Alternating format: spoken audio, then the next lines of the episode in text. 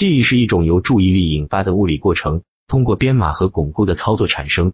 你感知到的任何东西都会在大约十五到三十秒内蒸发，除非你把这些信息送到海马体，一个将神经活动构建成长期记忆的深层大脑结构。以下就是如何发生的过程：当你在某个行动的时刻全神贯注时，你的大脑将来自感官的原始数据转化为前额叶皮层内的神经活动，这个过程被称为编码。从编码开始，我们进入巩固阶段，信息从前额叶皮层进入海马体，在这里。神经活动被绑定成一个稳定的模式，这个神经元的模式现在是你对那一刻的记忆。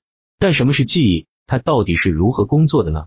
好吧，你在日常生活中依赖的记忆功能主要有三种：语义记忆、情节记忆和肌肉记忆。由海马体巩固的记忆分为两类：语义记忆和情节记忆。所以，让我们从这里开始。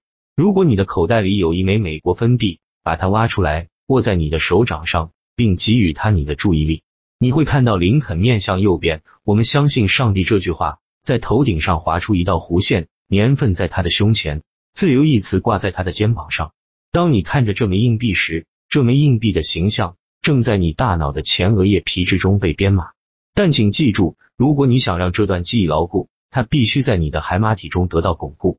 因此，研究这枚硬币，注意它的细节。如果你反复这样做，神经表征将最终进入大脑的海马体。在那里，它将被束缚成一个稳定的神经模式，成为你对美国一分硬币的长期记忆，准备在需要时被激活。这种记忆就是所谓的语义记忆。这种类型的记忆是通过研究的重复或日常生活中的重复行动而产生的。例如，咖啡馆的咖啡师知道常客们点什么，因为他日复一日的听到。相比之下，情节性记忆与一个地方和时间有关，它们是你生活中具有影响力的。令人惊讶的和有意义的时刻，大脑已将其转化为稳定的神经模式事件，如你第一次抱你的女儿，或令人震惊的时刻，比如说一场车祸。